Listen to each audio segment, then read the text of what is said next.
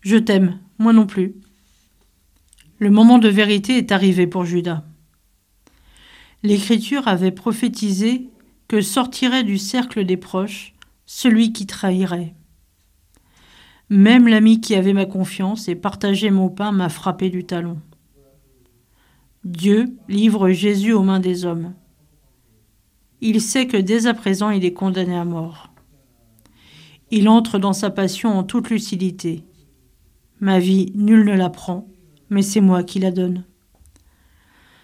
Jésus a toujours respecté la liberté d'autrui, y compris celle de Judas, en l'invitant à le suivre.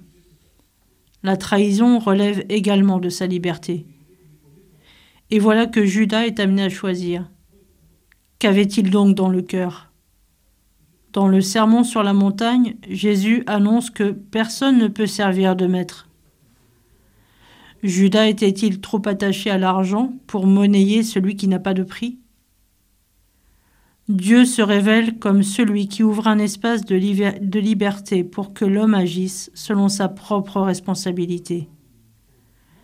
Dieu a laissé l'homme à son propre conseil.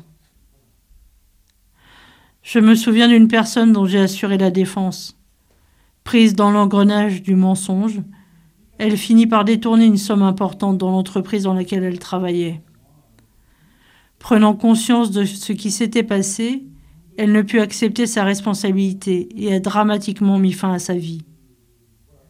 C'est un appel à la vigilance qui nous est lancé pour que nous soyons vigilants envers l'argent. Il nous faut apprendre à bien nous connaître. En faisant confiance à la miséricorde de Dieu, rien ne pourra nous séparer de lui.